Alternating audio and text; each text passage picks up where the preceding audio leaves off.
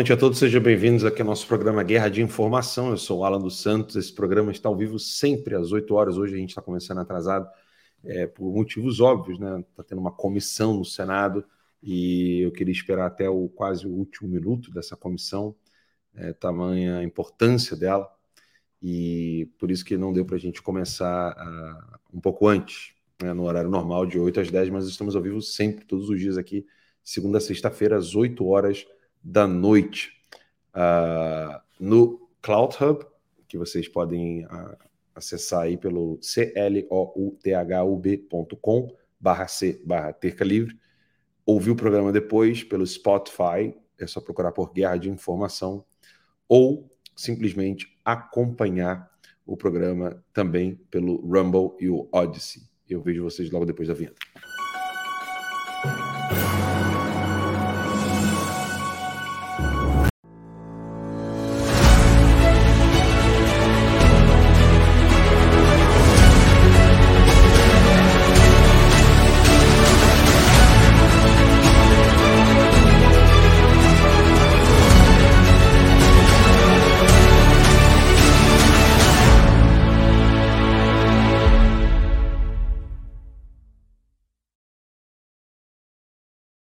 Boa noite a todos, sejam bem-vindos aqui ao nosso programa Guerra de Informação, hoje, dia 30 de novembro de 2022. O programa Guerra de Informação, repito, está sempre ao vivo de segunda a sexta-feira uh, no Cloud Hub, c-l-o-u-t-h-u-b.com barra C de canal, né? Barra Terca Livre. É, nós estamos sempre ao vivo no nosso programa lá.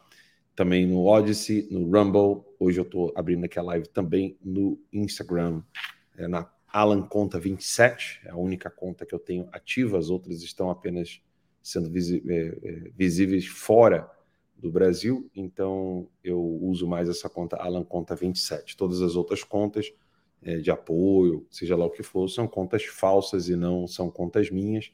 E aí, óbvio, as pessoas acabam utilizando o meu nome até para pedir pix em nome da minha filha, por incrível que pareça, né? Porque uma pessoa mandou um print para mim dessas atrocidades. Muito bem.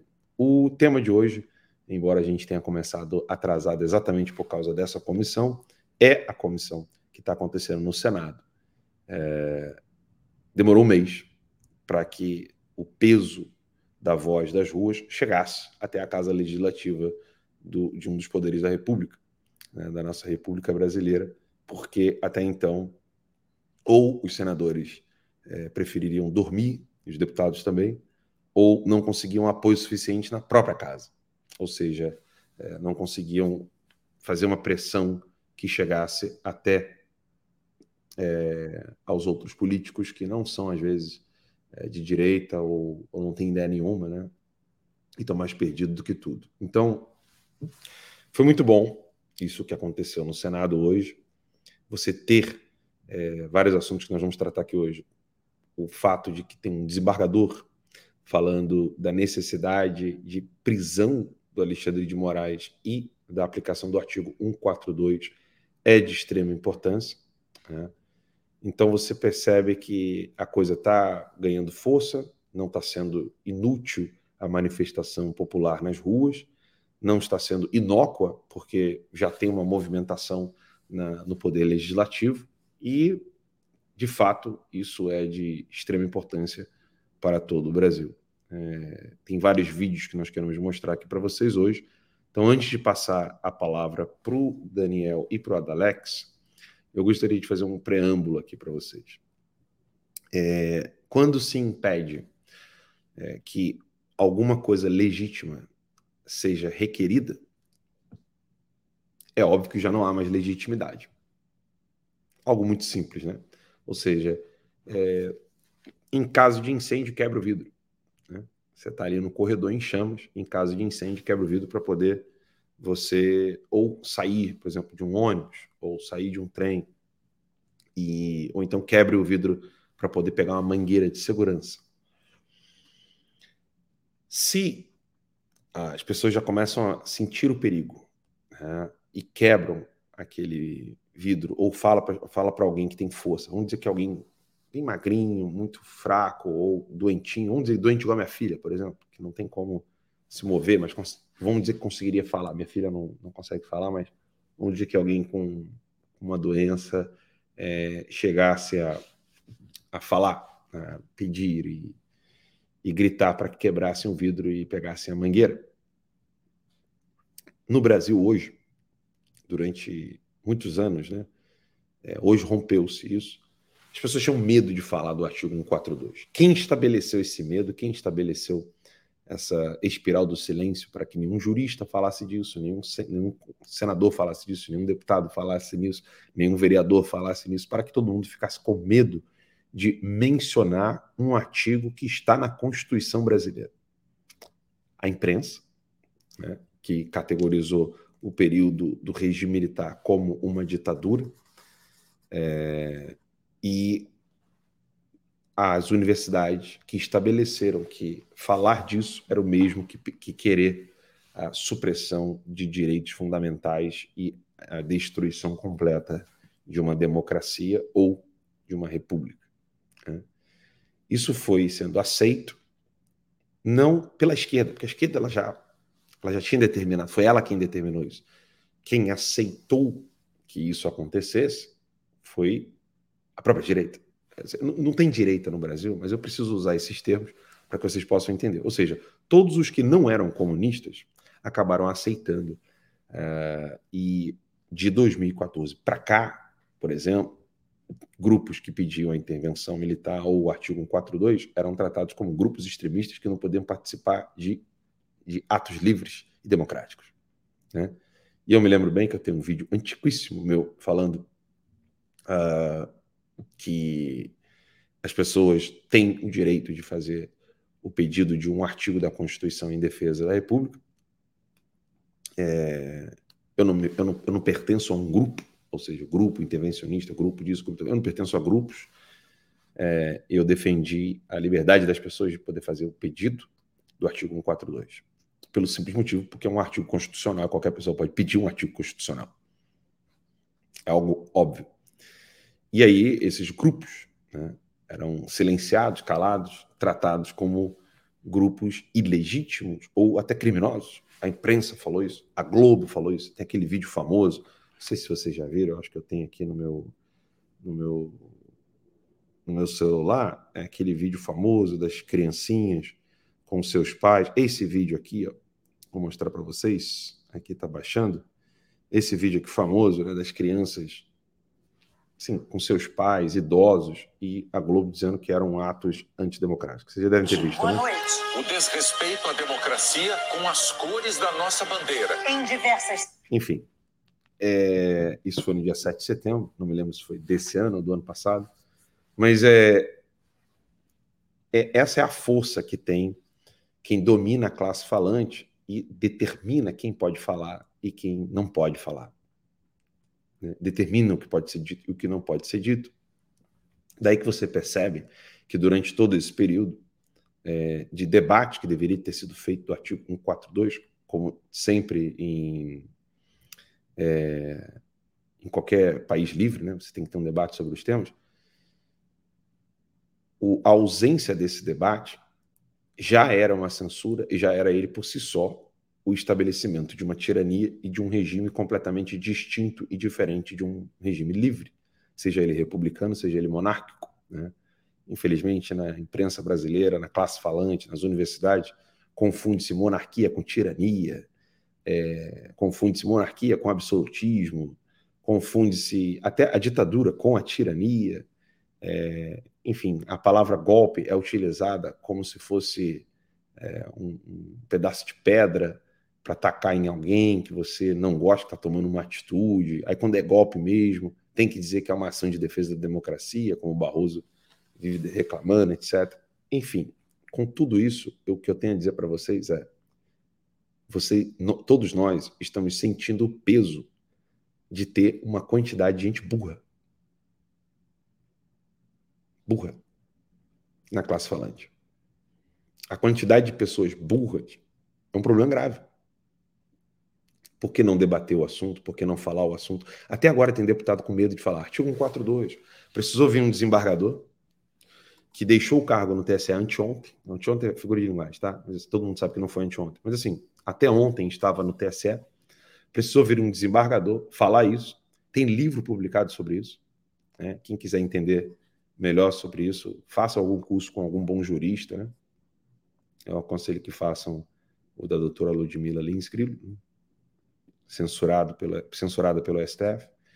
Mas um artigo constitucional que, de, que deveria, ter sido, deveria ser debatido, é, tratado, questionado, discutido.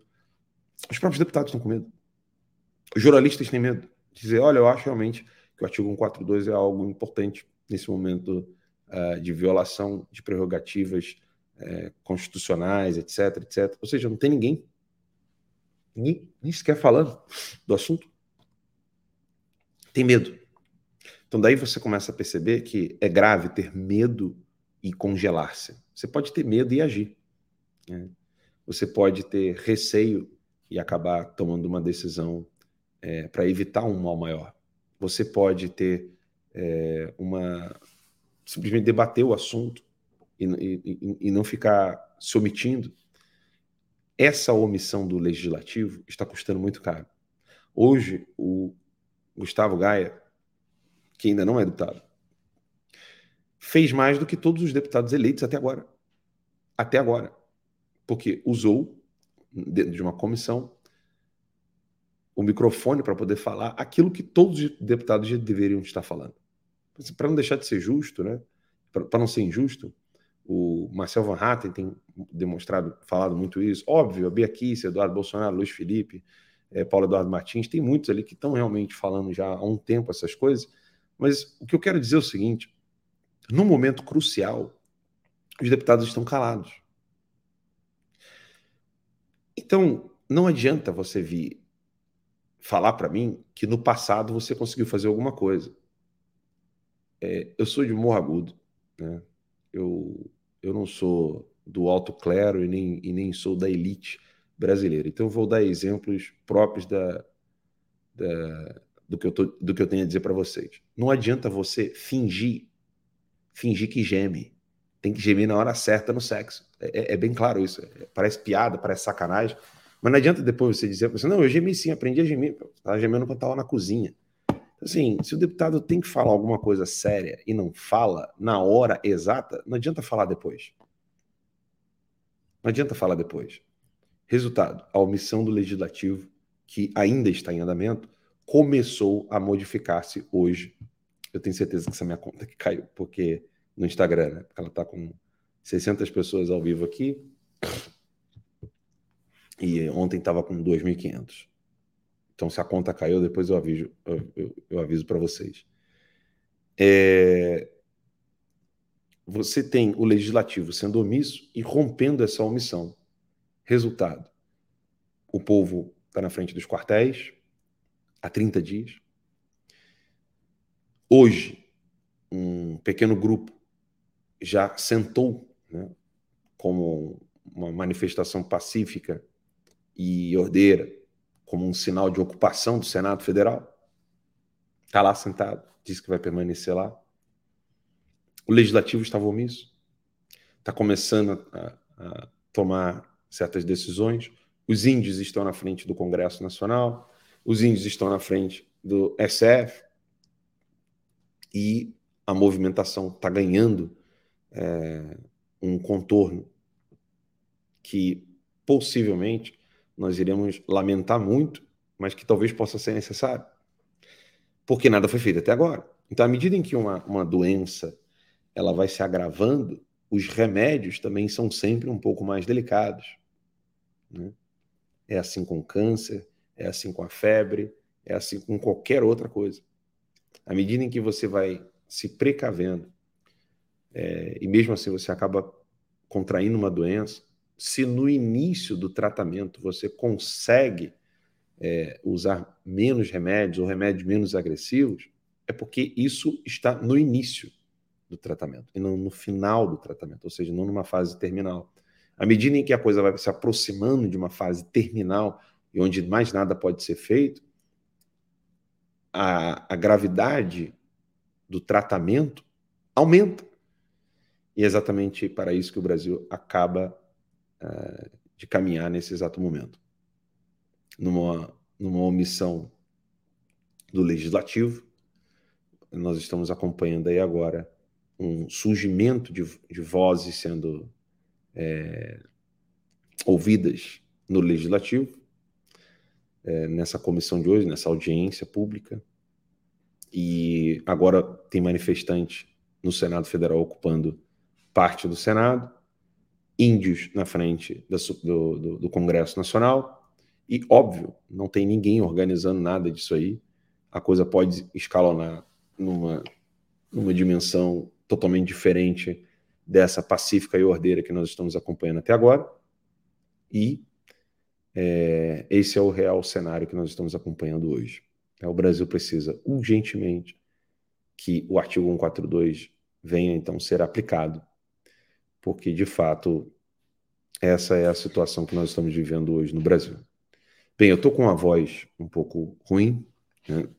ainda me recuperando da chuva fininha que eu peguei abaixo de zero quando eu gritei na frente do hotel lá para que o Alexandre de Moraes descesse é, e pudesse então dar voz de prisão a mim, que sou jornalista aqui nos Estados Unidos. Ele não foi corajoso para isso, né? foi covarde. Então eu preciso repousar a minha voz. Vou tentar voltar é, daqui a pouquinho no programa, mas eu realmente estou com essa garganta. Vocês podem perceber, mesmo falando pouco, eu vou beber um pouco de água ali e acaba é, afetando muito. E daqui a pouco começa a tossir e fico com a voz ruim. Então eu vou passar a bola aí para vocês, Daniel Bertorelli e Adalex Góes. Estou é, aqui acompanhando tudinho. Vou tentar dar uma repousada na voz e volto daqui a pouquinho com vocês aí, tá bom? Tá beleza? Vamos que vamos, Adalex.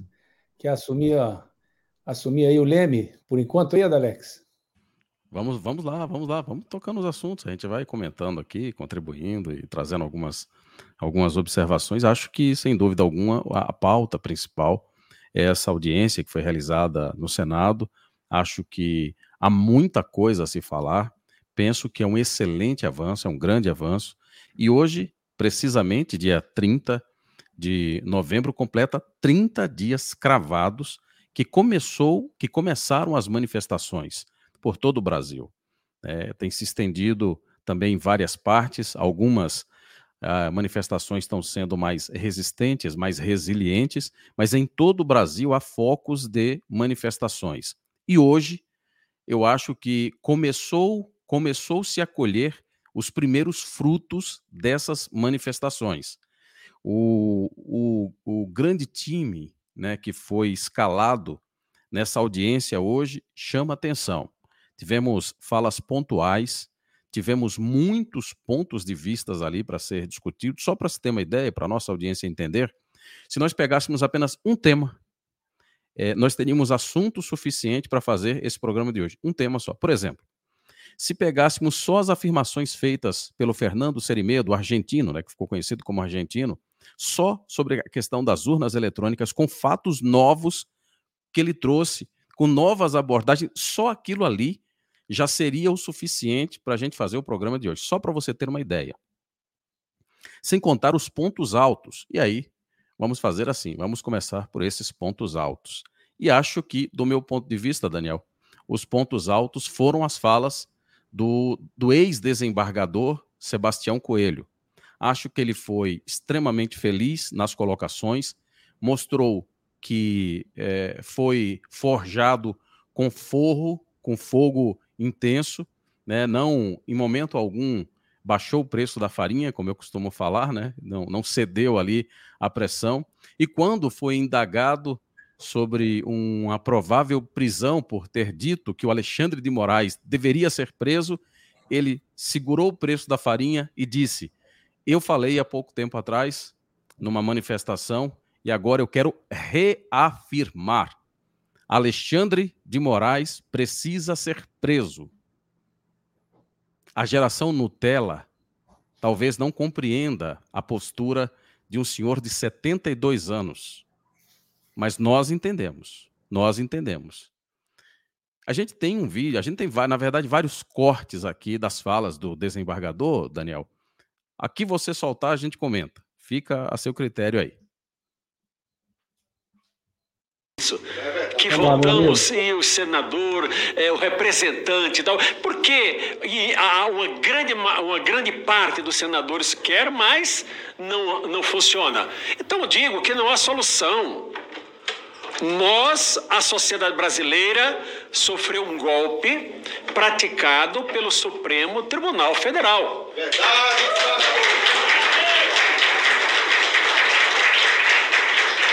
Ao não cumprir a Constituição, e qual é a solução constitucional? Prestem atenção. Tem o presidente da República invocar o artigo 142 da Constituição para dar legitimidade às Forças Armadas para agirem. Se, vejam, vejam, tem muitos pedidos, Forças Armadas tal. No, no momento que nós estamos, com fragmentos da Constituição ainda em vigor, se as Forças Armadas agirem de ofício, vai ser colocada como um golpe, embora seja um contragolpe. Embora seja um contragolpe. Mas se o presidente da República convocar, não. Porque ele está exercendo o seu poder constitucional de utilizar para garantir a ordem pública.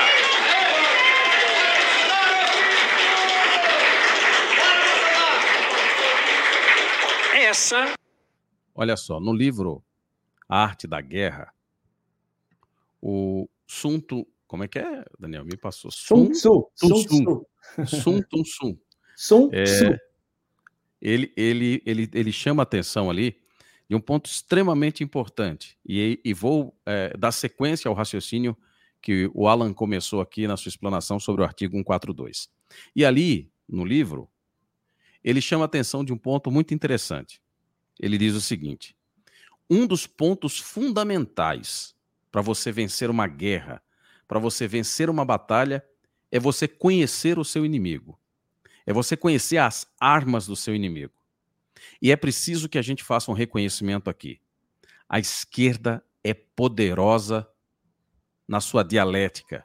Eles são extremamente eficientes no poder do engano, da manipulação, nem como eles conseguem encurralar os seus, entre aspas, inimigos.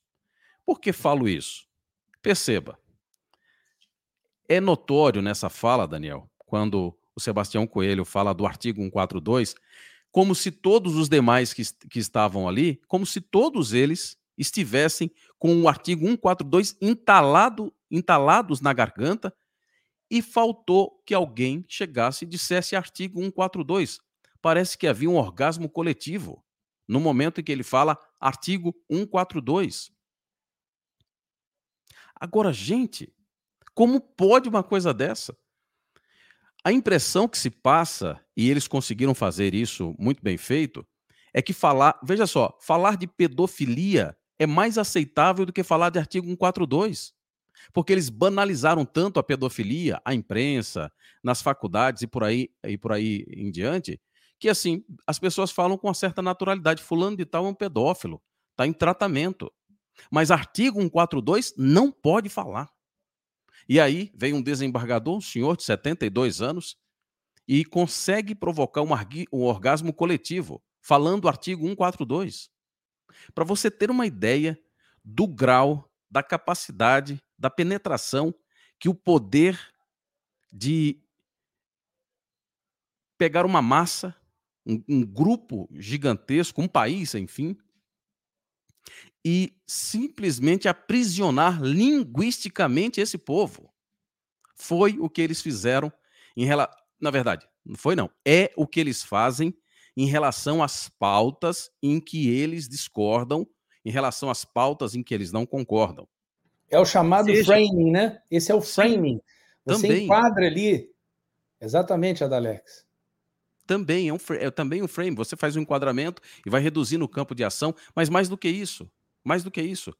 Eles fazem esse enquadramento com as pautas que eles não gostam, mas eles deixam livre as pautas que eles gostam. Quer ter uma ideia? A Fátima Bernardes colocou uma enquete no programa, no extinto programa Encontro com Fátima Bernardes, numa situação que encurralou um policial e um bandido, e pasmem, as pessoas estavam defendendo o bandido. Por quê? Porque o frame, o enquadramento, a ideia que eles passam, a pressão que eles passam é que o bandido é vítima, o policial é mauzão. O policial é mauzão, ele faz o mal porque ele, ele é mau caráter. É porque ele não presta, é porque ele é, ele é, ele é do, do time dos maus. O bandido não, gente. O bandido é, é só mais uma vítima. Ele não é maldoso. Ele não atira na cabeça da vítima porque ele é mau. Ele atira porque ele, ele é uma vítima e, como toda vítima, ele não pode responder pelos seus atos. Esse é o frame, esse é o enquadramento. E a esquerda faz isso com todas as suas pautas. O pior, enquanto a população cai nesse frame, faz algum sentido. A população não tem a obrigação, embora talvez tivesse, mas via de regra, ela não conhece o jogo da esquerda, ela não conhece o inimigo. Mas os formadores de opinião, a classe falante, os que deveríamos ter os intelectuais de direita, os jornalistas de direita, os partidos de direita, que a gente não tem, mas deveríamos ter.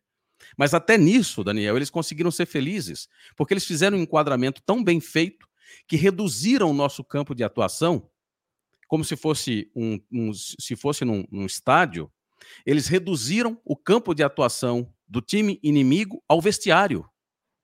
E ponto final. E outra coisa, cada vez mais fechando o frame ali e dizendo o seguinte: olha, vocês estão no vestiário, mas vocês têm espaço demais. Vocês têm, precisam e devem ir para o banheiro do vestiário, porque o vestiário ainda é demais.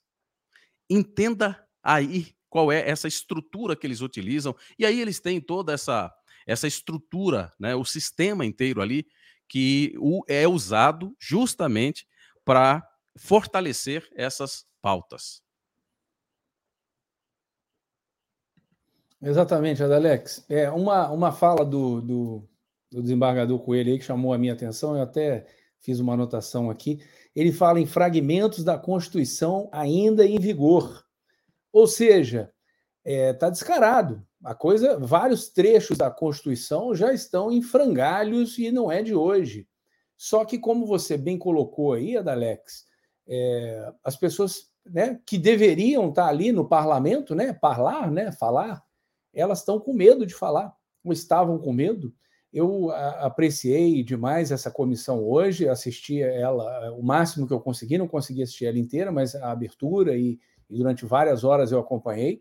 E assim, é, existe ali pela primeira vez, pela primeira vez, essa camada, porque esse é um problema multidimensional. Você tem aí de um lado, como você colocou, a imprensa atuando, do outro lado, você tem artistas atuando, né, sempre reforçando esse mesmo discurso, amarrando as mãos das pessoas, na realidade, amarrando as mentes, né, com palavras, e eles, como você bem colocou aí, é, são muito bons nisso. Então, esse é um problema multidimensional. E as pessoas estão assim, ah, estou na porta dos quartéis, tem gente que está animada, falando, ah, está crescendo a manifestação, está funcionando, não está funcionando, tem gente que está desanimada. É óbvio que isso aí está rendendo frutos.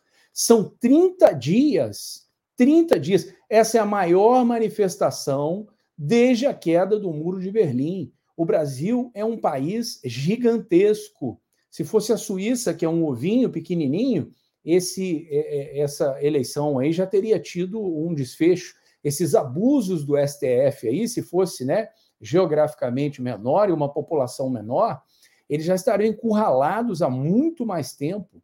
Mas eles estão o quê? eles estão acastelados aí, estão nessas torres de marfim, não descem de lá e estão é, vivendo uma realidade paralela. Isso me lembra muito, muito mesmo. Eu queria, eu vou até fazer um vídeo soltar isso nas minhas redes sociais. É, é um, um trechinho de um filme chamado A Queda. É um filme que mostra ali o, o bunker do Hitler, né? E ele nas horas finais ali, é, tentando manejar ainda é, o, o, que resta do, do, exército alemão, sendo que né, os países é, é, da, da, resistência estão chegando por um lado, os soviéticos estão chegando por outro. E tem um trecho muito engraçado que é o Hitler ali dando um chilique, entendeu? E dando ordens, manda todo mundo sair da sala, começa a, a esbravejar na sala.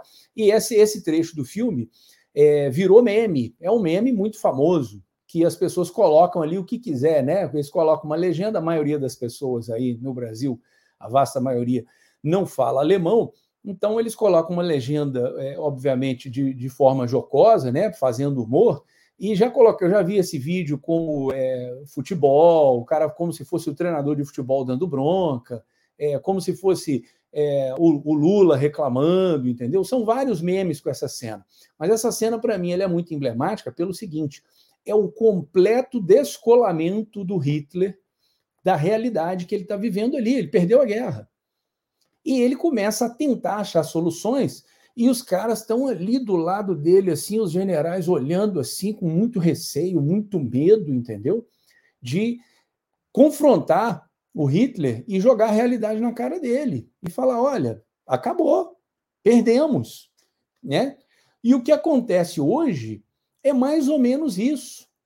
São é, esses, esses ministros do STF aí dando ordens, mas assim, o povo já está cercando eles ali. E muita gente em volta não tem a coragem de virar e falar: olha, vocês, vocês perderam o contato com a realidade. Não adianta mais ficar dobrando a aposta. A coisa saiu das mãos de todo mundo. Veja, o próprio Bolsonaro não se manifestou até agora, deve ter as razões dele. Isso vem escalando. Numa ponta, isso é ruim, porque as pessoas ficam: poxa, o Bolsonaro não vai falar nada. Né? O que está acontecendo? Será que ele entregou os pontos? Mas, por outro lado, isso mostra o quê? A coisa não arrefeceu. Pessoal, 30 dias nas ruas. Sol, chuva, estelionato. Tem gente aí pedindo dinheiro. Ah, é para manifestação, então enfiando dinheiro no bolso. Tem gente aí que está lucrando com esse negócio de manifestação. Né? Ah, manda um pix aqui. Né? E as pessoas de, de boa índole, de boa fé, mandam ajuda. Eu tenho certeza que a maioria chega no destino que era o destino desejável mesmo, que é para ajudar e apoiar essas pessoas. Mas veja, quantas pessoas estão pagando um preço caro por uma coisa que já foi avisada há muito tempo? O que aconteceu hoje nessa comissão, essa coisa de a, a, a coragem arrasta, entendeu? Então, quando um fala, a Bárbara, pô, uma dona de casa, foi tirado dela o, o direito dela de subsistência isso é novidade? Eu acho que não. Tem outras pessoas que o direito de existir, o direito de existir, não é só subsistir, não, foi retirado há muito tempo. E daqui a pouquinho eu vou falar o nome de uma delas. E, é, muitas pessoas agora, né, não está ainda uma massa crítica, mas, é um, mas são leões que já deveriam ter se manifestado há mais tempo. Estão atrasados, mas dá tempo. Essa comissão aí está atrasada. Ela está muito atrasada. Mas a gente só pode elogiar, bater palma. É o famoso antes tarde do que nunca, né? A gente tem até um vídeo aí do general Girão, é, é, bravo, guerreiro, é, falando verdades aí, entendeu? Tem o argentino, que jogou no ventilador também. É, fica aqui o, minha, o meu, a minha admiração também pelo jornalista Paulo Figueiredo, que vem aí de forma contundente, chacoalhando aí esse, esse tabuleiro aí com as informações que ele consegue, além de ser um cara competente, bem relacionado, tem boas fontes, entendeu? É um cara corajoso. Tá aí não é de hoje, colocando o dedo na ferida. Então, assim, são vários ângulos que as pessoas vêm atacando, e para concluir, Adalex, só lembrando, é difícil a gente fazer o programa aqui sem lembrar de duas pessoas. Uma que, infelizmente, não está mais aqui, é, é, o, o, corpo não está mais com a gente, que é o professor Olavo de Carvalho, mas os ensinamentos ficaram e é, nem começou ainda, a gente não tem noção ainda dos frutos que o trabalho dele vai render. Essa parte política, de análise política, isso é muito pequeno, perto de tudo que o professor Olavo de Carvalho falava, né? Da filosofia dele, né? Já tinha sido jornalista. Eu aprendi muito sobre jornalismo com o professor em off, ele explicando como é que as coisas funcionam, falando sobre manuais, bons manuais de jornalismo que, que hoje em dia não não estão mais em circulação, entendeu? É, e o professor denunciava esse tipo de coisa. Por quantos anos ele pregou sozinho no deserto? Quanto tempo o Olavo ficou sozinho e todo mundo batendo nele e falando: ah, o Olavo fala palavrão, ah, isso aí é cara doido, né? Fica xingando os outros na internet. quando aquilo ali era a espuminha da, da praia. Era uma, isso é uma, uma coisa pequenininha que o Olavo fazia, inclusive, para chamar a atenção. Era uma pessoa cordial, um homem bom. Então, o Olavo pregou no deserto sozinho durante muitos e muitos anos. Essa é uma pessoa. A segunda pessoa que eu vou citar aqui fala, falava, fala e eu acho que vai continuar falando durante muito tempo. Muito do que as pessoas falaram hoje durante essa comissão, que é quem? é o famoso, é o famous and infamous, né? Famoso e para alguns aí infame. Alan dos Santos, jornalista. Tem alguma novidade ali para quem assistiu a comissão inteira ali? As pessoas fazendo depoimento, ah, fui censurado, não como a Bárbara, né? Foi censurada, a ela foi tirado o direito de subsistência, é, de ganhar o dinheirinho dela com o, o, canal dela na internet, com as redes sociais dela. Isso não foi tirado do Alan há muito tempo? Há quanto tempo o Alan vem falando isso? Denunciando e falando, vai chegar em vocês, vai chegar em todo mundo. Vocês estão achando que isso vai parar em mim? Não vai parar.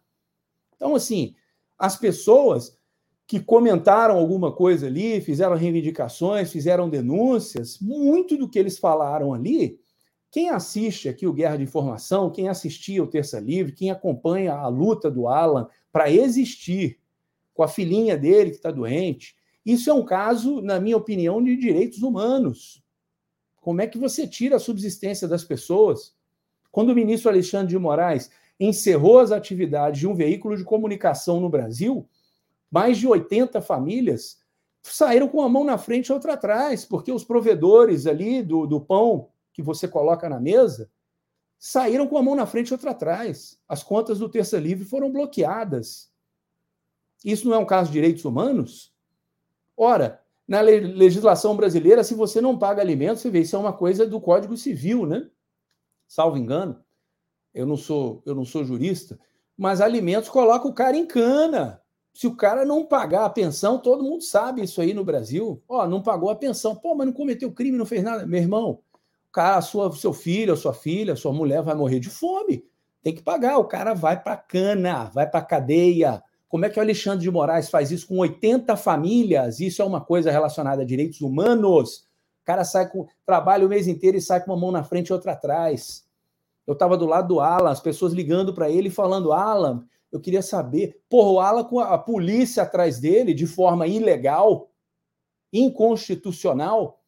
E eu lembro, eu do lado do Alan, ele atendendo o telefone e as pessoas às vezes perguntando para ele: Poxa, Alan, você acha que vai rolar da gente receber o pagamento esse mês? E o Alan falou: Gente, desculpa, eu, eu, tá fora do meu controle, eu não tenho como pegar uma varinha de condão e, e fazer isso aí virar grana, fazer o dinheiro, né? Pegar uma pedra aqui, fazer virar ouro e pagar vocês. Vocês não imaginam a pressão que esse homem passou e passa até hoje. A família dele escondida, vivendo escondida. Então, assim, tudo que vocês viram hoje nessa comissão, eu estou dando aqui o meu depoimento pessoal, eu acompanho isso de perto. Tem mais de dois anos, desde o dia que eu conheci o Alan, conheci o Alan num CIPEC. E a gente, né, a nossa amizade se estreitou ali assistindo ao vivo as aulas do professor Olavo de Carvalho na casa dele, ali no sofá, de frente para ele. Então, assim, eu vejo a luta desse cara, eu vejo o que ele vem falando aí há muito tempo. Não é à toa que eu estou aqui no terça, né? Eu, a Dalex, estamos aqui para quê? Para tentar, cada um faz o que pode. Ah, mas como eu estou aqui nos Estados Unidos, conheço o Ala, a gente né, reativou aí, é, o Ala estava sozinho, sozinho, sem, sem, sem ter com quem bater bola, aqui no Guerra de Informação. E aí o Adalex se junta ao nosso time, entendeu? E a gente vai ganhando tração com as mãos amarradas, com uma mordaça na boca, né? Temos que agradecer muito aí ao Cloud Hub, que não cedeu à pressão. Então, assim, é, Adalex, eu, eu, me alonguei aqui, mas essas pessoas é, que falaram lá hoje, é, meu respeito, meus parabéns, estão atrasadas, mas antes tarde do que nunca, antes tarde do que nunca, porque essa luta aí não é uma luta do Alan desde o início. Quem achava que isso ia parar nele estava completamente iludido. A coisa perdeu o controle. O Supremo Tribunal Federal no Brasil perdeu o controle. O Alexandre de Moraes está assim desgovernado e desgovernando o Brasil. Isso não pode parar por aí. Foi falado hoje nessa comissão. Tem que mandar prender o Alexandre de Moraes. Já são vários crimes. Eu acho que não tem que abrir nem impeachment. Impeachment para quê? É um criminoso. Não tem impeachment de criminoso. Criminoso você vai lá e dá voz de prisão. Prenda o Alexandre de Moraes. Não é impeachment. Não é nada institucional. Não tem juridiquês. Não tem que ficar, não, vamos entrar com um recurso aqui e tal. Isso é caso de delegacia, polícia. Manda um cara lá e prende o cara. Prende o Alexandre de Moraes. E não é só ele, não. Não é só ele, não. Porque tem gente ali que está sendo no Supremo Tribunal Federal conivente. Aliás, copartícipe de crimes, né? Estão corroborando crimes que ele cometeu, porque estão sendo ali corporativistas. E isso vai acabar mal. Esse é o sonho de todo brasileiro. Onde já se viu um lugar. Olha, eu, eu não estou dando uma ideia ridícula aqui, não. Não estou não tô incitando crime, nada disso. Mas, assim, hipoteticamente, se você pegar hoje e falar assim, ah, tem que tacar uma bomba lá, não sei aonde, matar esses caras todos. Se você falar, ah, joga uma bomba nessa igreja, mata todo mundo, vai ficar todo mundo horrorizado, né? Vai ser uma comoção geral. Ah, tem um estádio de futebol, pô, bota uma bomba lá e mata todo mundo, joga uma bomba atômica lá, mata todo mundo. O, o Brasil vai ficar em luto, o mundo vai ficar chocado, né? Em luto. Me falem, qual seria seria um carnaval fora de época? Se alguém pega uma ideia de Jerico e desse, fala, ah, tá com a bomba atômica lá dentro do, do Supremo. Vai ser carnaval fora de época no Brasil. Isso é uma coisa normal? Isso não pode ser normal. Essas pessoas estão fazendo um mal tremendo ao Brasil. Tem que ir em cana, tem que pagar, tem que ter uma resposta para a sociedade. Não é só parar a onda de crime que eles estão cometendo, não. Tem que dar um exemplo para que isso nunca mais aconteça. Nunca mais. Então, assim, eu não sei qual é a forma legal que isso vai ser resolvido, não sei se alguém vai chegar lá e dar ordem de prisão para Alexandre de Moraes, eu não sei se vai ser 142, eu não sei o que vai acontecer. Mas eu digo uma coisa para vocês que estão aí na rua protestando de forma pacífica, isso vai render frutos. Aliás, isso já rendeu frutos. Não está sendo em vão. Não desistam, persistam, vamos em frente sem hesitar. Adalex, vamos nessa. Vamos nessa. Acho que tem um outro vídeo aí do Sebastião. Vamos lá. Vou colocar na tela aqui para ele. No dia 19 de agosto, eu era o corregedor do Tribunal Eleitoral do Distrito Federal. Eu anunciei que iria aposentar porque, evidentemente, eu não iria cumprir as determinações do senhor Alexandre de Moraes. Eu disse.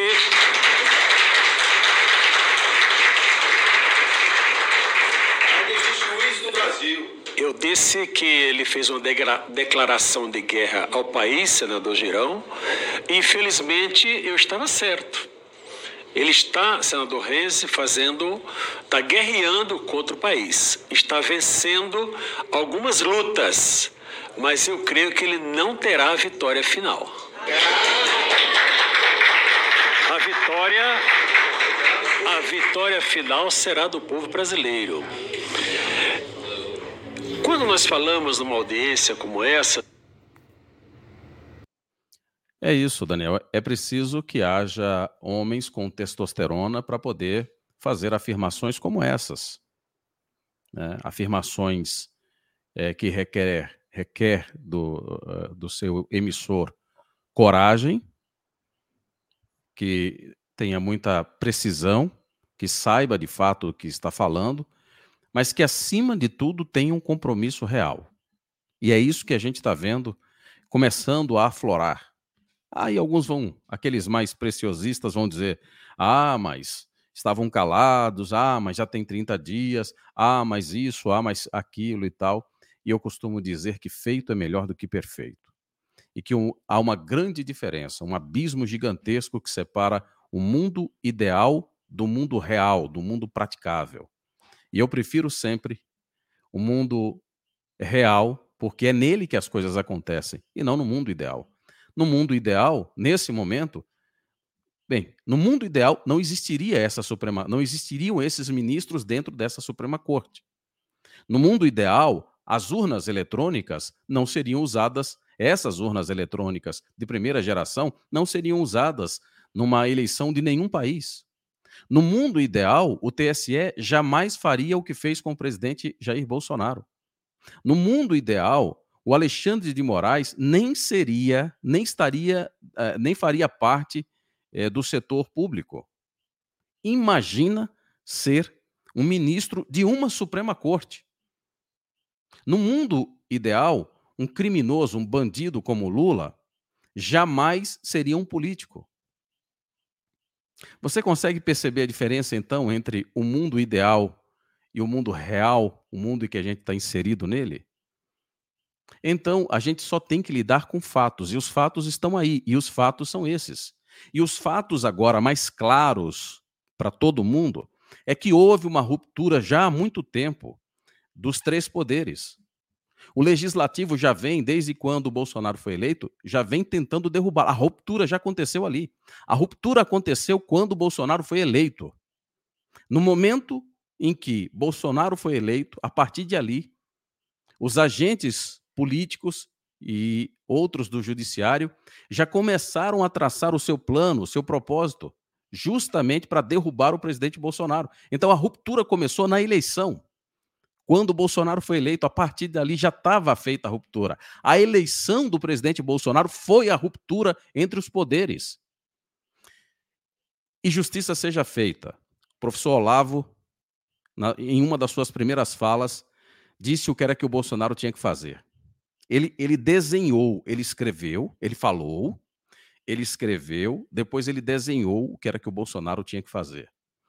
O Bolsonaro, como é um sujeito de muito bom coração, desprovido, embora inteligente, embora estratégico em alguns momentos, desprovido dessa pitada de maldade que é preciso que se tenha quando você está inserido em um território com bandidos do naipe, do calibre que são os comunistas. E essa ausência de maldade e essa ausência de choque de realidade e essa ausência de confiar numa direção que, para aquele momento, poder, até poderia parecer é, um pouco radical, mas à medida que o tempo foi passando, que as figuras políticas, os personagens políticos começaram a aparecer e começaram a tomar as ações às quais o Olavo havia se referido, o presidente devia ter entendido aonde aquilo chegaria. Esse é o mundo ideal. Isso não aconteceu. E no mundo real, eis que aqui estamos. Uma divisão total dos poderes, legislativo e judiciário, vem brigando, atrapalhando o Brasil, atrapalhando os brasileiros, querendo, querendo derrubar o Bolsonaro, e mais do que isso, ainda no mundo real, o objetivo deles é prender Jair Bolsonaro, prender a sua família e silenciar todos os apoiadores e os manifestantes do, que estão a favor do presidente Jair Bolsonaro. Esse é, é, esse é o cenário da vida real. Portanto, numa guerra em que seus inimigos estão armados até os dentes, você não pode soltar pombinhas imaginando que as coisas vão é, mudar de uma hora para outra, porque você é um cidadão de bem, bem intencionado, acredita em Deus e que tudo vai dar certo. Esse não é o mundo real. Esse é o mundo imaginário. E só quem vive no mundo imaginário são pessoas que negam a realidade e, portanto, essas pessoas sofrem muito. Porque quando elas se deparam com a realidade nua e crua, elas acham que seus sonhos, então, estão ali todos perdidos. Falei já em dois vídeos e vou falar aqui mais uma vez. Presidente, presidente Jair Bolsonaro, o senhor não tem nenhuma outra escolha nesse momento que não seja acionar o artigo 142. Não resta ao senhor, numa situação como essa, em que seus inimigos estão armados até os dentes, cercaram o senhor, e o senhor só tem uma arma na mão, o senhor só tem uma granada na mão, e o senhor vai fazer uma escolha. O senhor vai tirar o pino dessa granada E o senhor vai escolher. Ou o senhor vai segurar essa granada na sua mão sem o pino, ou o senhor vai jogar essa granada para derrubar os seus inimigos. Porque eles são impiedosos e eles serão impiedosos com o senhor, com a sua família, com os seus apoiadores e com todos os manifestantes que aí estão defendendo, se defendendo, defendendo o senhor e pedindo que a gente tenha um Brasil livre. Portanto, presidente, acione o artigo 142. Acho que tem um outro vídeo, né, Daniel? Tem, mas vamos rapidinho, Adalex, a um breve intervalo comercial e a gente volta daqui a um minutinho. Vamos.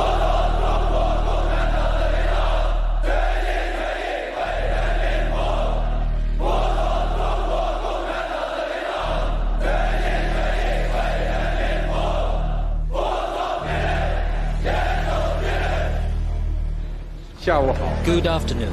I'm very pleased to come here to the National Congress of Brazil and meet all the friends. On behalf of the Chinese government and people, the cordial greetings and best wishes to the hospitable and friendly Brazilian people and to all the people in Latin America and the Caribbean. Brazil deserves a lot more attention than it typically gets in Western discourse. We're worried about what's happening all over the world, except in our own backyard. China Brazil relations and China Latin America relations keep moving forward, like the Yangtze River and the Amazon River. It's really striking the amount of control that China already has. A China não está comprando no Brasil, ela está comprando o Brasil. They know what they want from Brazil. They know how Brazil can play a role in their rise. We're being leveraged, we're being encircled. We're going to wake up one day and we're going to be very, very surprised and very upset. And people are going to ask, How did this happen? And the answer is, We let it happen.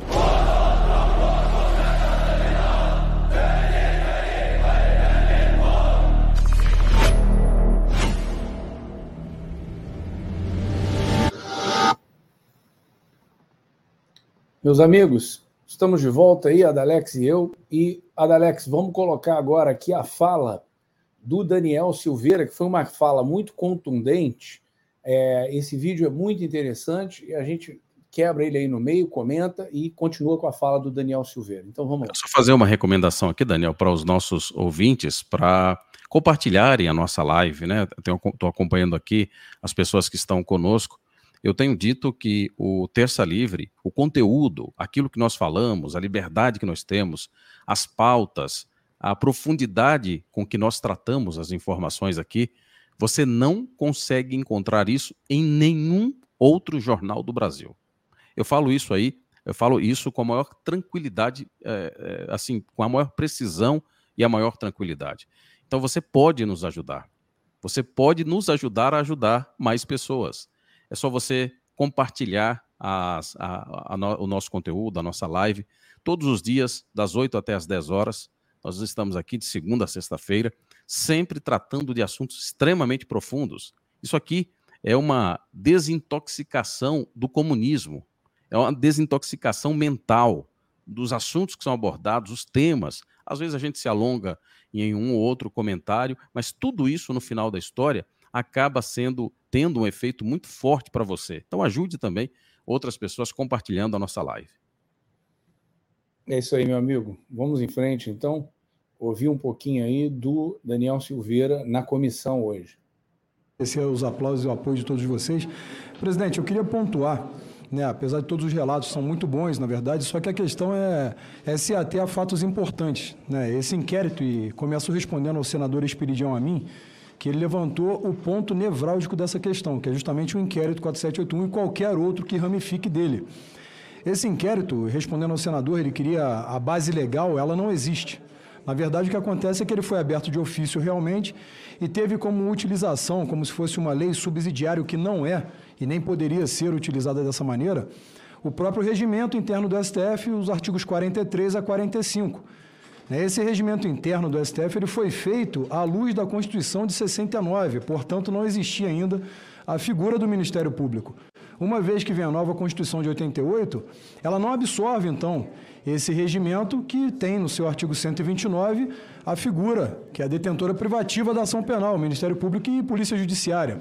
Portanto, não existe nenhuma previsão legal, né, e ele até pontuou, é, sobre o inquérito que foi aberto de ofício mais uma vez e determinado o arquivamento pela PGR, então procuradora Raquel Dodge, por duas vezes, uma inclusive em ação pública, ou seja, ele jamais teria o poder de negar esse tipo de arquivamento. Então, portanto, respondido a questão do, do senador, ele jamais viria aqui, tanto o Alexandre quanto o Barroso ou qualquer outro ministro, e aqui eu quero excetuar é, de forma bem particular o excelentíssimo senhor ministro Nunes Marques, que tem feito um papel brilhante porque tem sido positivista, ou seja, respeitando a lei que foi feita por esse parlamento de forma idônea. A questão, o presidente senador Girão, que eu tenho muito apreço e respeito, e parabéns por essa, por essa audiência.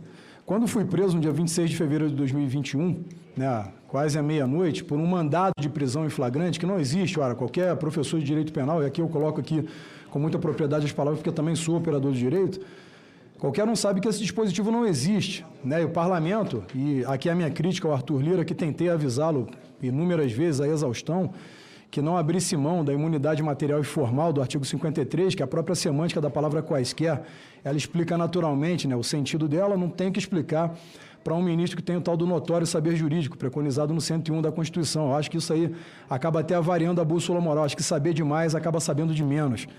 Então, o ponto nevrálgico da questão é que esse Senado deveria atuar de forma a empichar o ministro Alexandre de Moraes, que disse também ao, ao desembargador, estou aqui com alguns juristas e me corrijam se eu errar em alguma letra de lei, que eu duvido muito, e já desafiei o Alexandre de Moraes para um debate público sobre direitos também, que na lei complementar 33, que é a 35, perdão, que é a lei complementar da magistratura, que é a lei orgânica da magistratura, em seu artigo 33, eles usaram por analogia o artigo 53 da Constituição, podendo prender um ministro ou um magistrado somente em flagrante delito de crime inafiançável. Pois bem, o ministro Alexandre de Moraes tem incorrido corriqueiramente no crime de tortura. O crime de tortura não basta amarrar alguém num pau de arara e chicotear. Não é para enfiar uma unha, embaixo da unha uma agulha.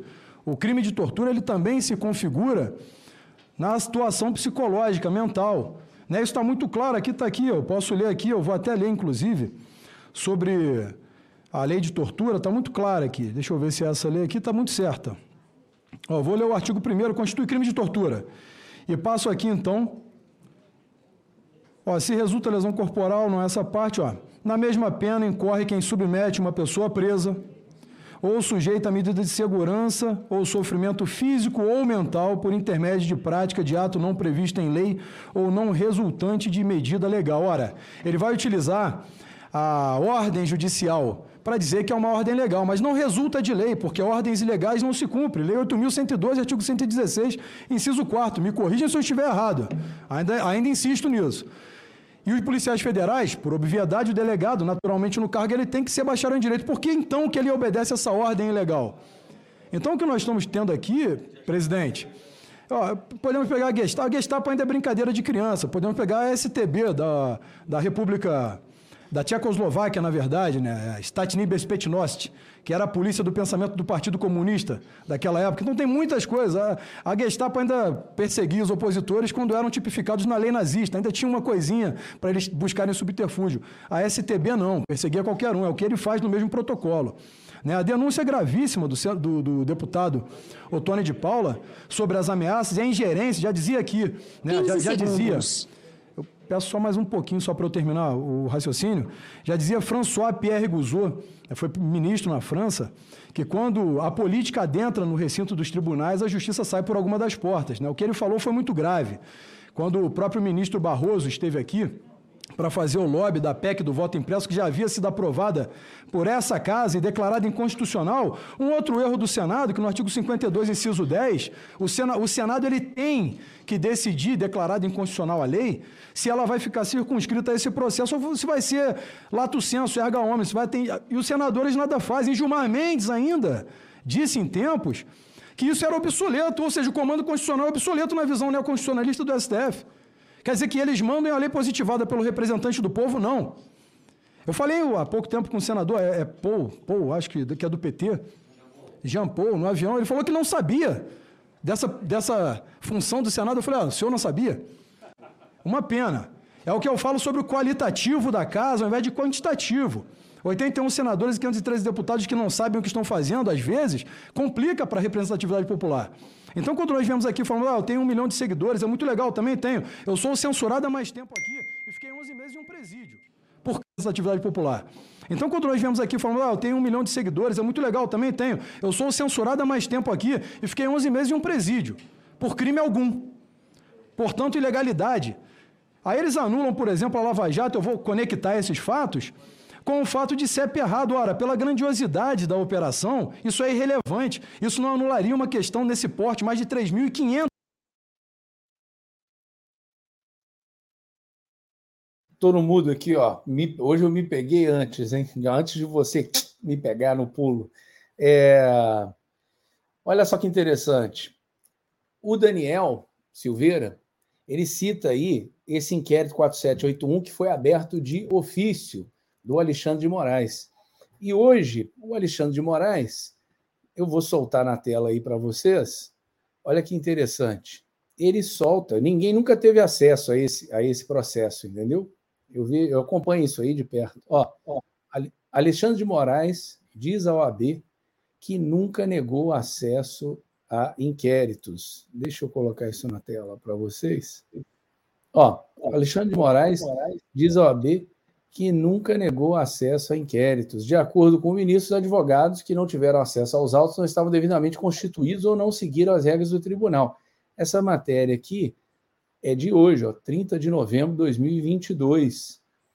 É, pelo que eu acompanho do Alan aí, os advogados dele nem sabem, o Alan não sabe do que, que ele está sendo é, acusado, né? Eu não vou ler a matéria inteira aqui, mas enfim, ele fala que ou não estão devidamente constituídos ou que não seguiram as regras, enfim. É, acho até interessante ele se manifestar a esse respeito aí, porque assim, a coisa sempre foi arbitrária, sempre correu ali, ah, está em segredo de justiça, cada hora fala uma coisa, né? Tá me ouvindo aí, Alex?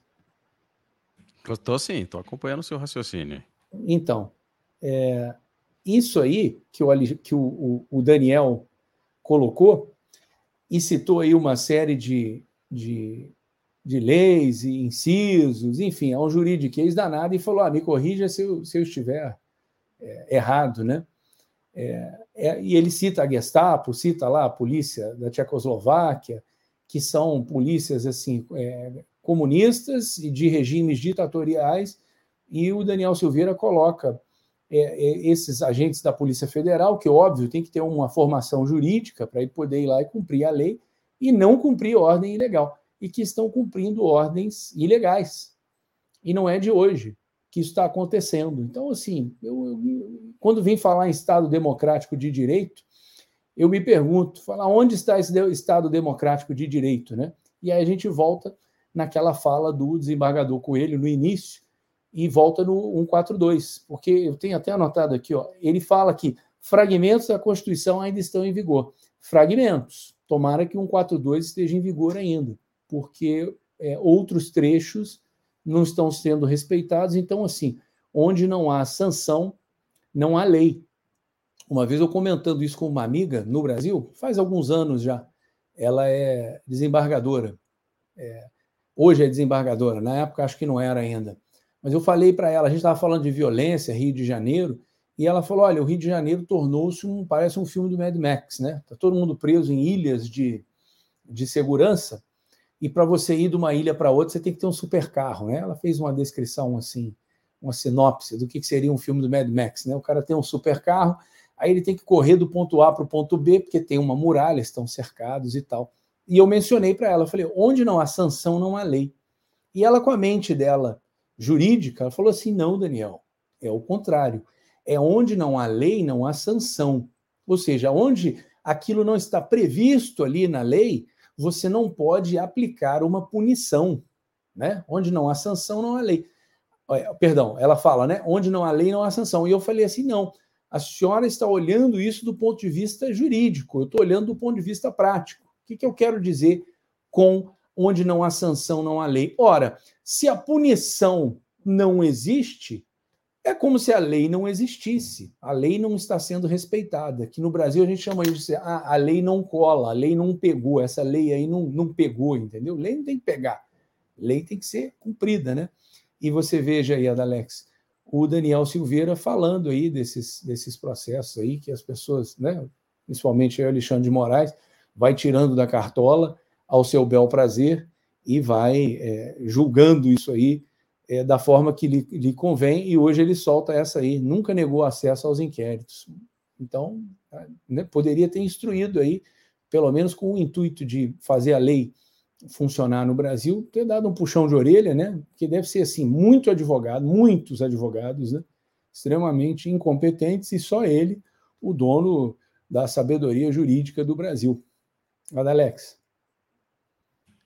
Uma coisa já está clara em relação ao Alexandre de Moraes. Essa, essas, chora, essas choramingas, esses mimimis, não funcionam. Nada disso comove e não muda nenhuma ação do Alexandre de Moraes. O Alexandre de Moraes, ele fala pouco, ele trata pouco dos assuntos, mas ele faz muito. Justamente ao contrário de, dos nossos nobres parlamentares de direita, ou alguns que se dizem direita, tanto senadores quanto deputados, e também é, várias outras pessoas que foram alvos aí das ações, das ações inquisitórias do Alexandre de Moraes. O que tem que se buscar é uma alternativa é, e talvez coletiva para ver se com ações, aí depois que se tentar todas as ações possíveis, né, conseguir pelo menos é, um clamor público para que as pessoas percebam. Agora, só se direcionar ao Alexandre de Moraes, eu entendo perfeitamente, e aqui nem estou. A crítica não é o Daniel Silveira e nem é aos demais, é na verdade só uma explicação para o nosso público, para a nossa audiência, é de uma característica do Alexandre de Moraes. Né? Ele realmente não se comove com essas histórias, ele nada é, o, o dissuade de tomar qualquer ação. Uma prova disso é como ele agiu com o PL, um partido. Um partido e com o próprio Valdemar e com o próprio Bolsonaro. Então, a postura do Alexandre de Moraes é uma postura de alguém que realmente tem algum problema cognitivo ou algo até mais complicado do que isso. E é difícil, é difícil porque isso realmente não tende a mudar por vias é, diplomatas. Talvez a solução, de fato, seja uma quimioterapia mais severa para ver se consegue resolver o problema do Alexandre de Moraes. É, não é fácil, né? Não é fácil, a coisa não está fácil. Ó, vamos, vamos ouvir aqui agora é, é, é, um vídeo, vamos acompanhar esse vídeo aqui, que é dos. Essa sessão aos censurados no Brasil. Pessoas que ninguém nunca esperava. Em pleno século XXI, a gente está tendo aí uma escalada antidemocrática no Brasil, onde nós temos muitos brasileiros censurados. Aí vai desde jornalistas, a artistas, pastores e parlamentares. Que nós estamos vendo no Brasil algo assustador. E isso é inconstitucional. Isso não está correto. Infelizmente, está vindo, respeito quem pensa diferente, mas de onde menos se imaginava essa escalada arbitrária, abusiva, que são daqueles que deveriam ser os primeiros guardiões da nossa Constituição, da nossa democracia, os tribunais superiores do Brasil.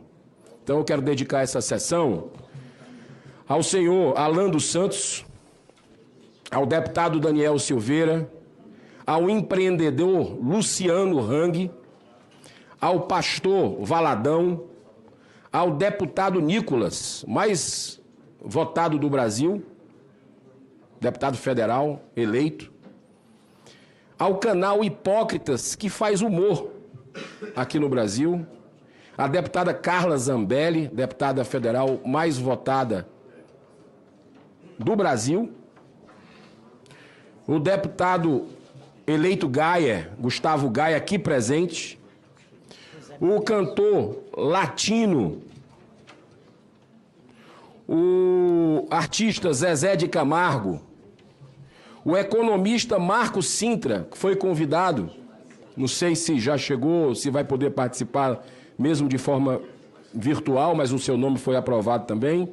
O deputado Major Vitor Hugo, o deputado Coronel Tadeu, o Brasil Paralelo, grande plataforma que vem fazendo um trabalho, a maioria dos que eu estou lendo aqui, ou todos, conservadores. É bom que se deixe claro. É só um lado que é calado hoje no Brasil. O Monarque, youtuber, o Oswaldo Eustáquio, jornalista, Marisa Lobo, psicóloga, Ludmila Lins Grilo, juíza. Zé Trovão, deputado eleito aqui presente também. Adriles Jorge, jornalista. José Medeiros, que acaba de chegar aqui, não por acaso, ele que, que é deputado federal e que é senador eterno dessa casa também. E muitos outros brasileiros, cidadãos comuns que estão tendo a sua liberdade de expressão caçada aqui no Brasil. Por quê? Porque pensam diferente do sistema? Pois bem, Alex, eu infelizmente me peguei aí no meio desse vídeo é, um pouco arrependido de não ter começado a enumerar, apesar de eu ter certeza de que ele não colocou todo mundo nessa lista aí que de alguma forma foi cerceado, foi censurado, entendeu?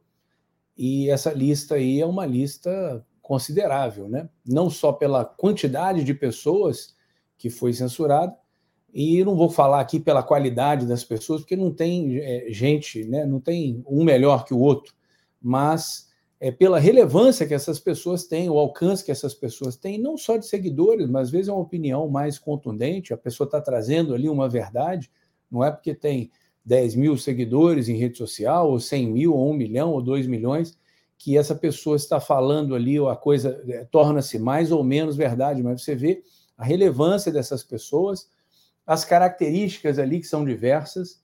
Então você tem ali desde o cantor latino até o Daniel Silveira, que foi eleito para poder falar e, e, foi censurado, né? Carla Zambelli, Nicolas. Olha, olha o grau de, de ditadura da toga que a, a, proporção que isso tomou no Brasil. Isso é uma coisa assim assustadora. Lembrando que o primeiro nome aí citado na lista é, eu vou puxar a sardinha aqui para o lado do Alan, porque eu acompanho a, a, essa história do Alan aí desde o início. Foi o primeiro nome, né? Jornalista Alan dos Santos, que é, creio eu, é um jornalista que é, está no exílio e não tem direito à rede social. Você vê, às vezes, né, o, o cara é exilado lá da Coreia do Norte, aí consegue vir aqui para os Estados Unidos, tem rede social, mete a boca no trombone, entendeu? Você tem aí gente que é, fugiu de Cuba, fugiu de China e consegue é, ter uma voz. O Alan não pode ter rede social porque o Alexandre de Moraes descobriu um jeito de punir todo mundo. Parece aquela coisa de filme do sargento que quer punir a tropa todinha se um soldado ali é, comete um erro e, e não está à altura do que ele acha que tem que estar. Tá. Então ele pune a tropa inteira para quê? Para todo mundo ficar com raiva daquele soldado ali que está deixando a desejar.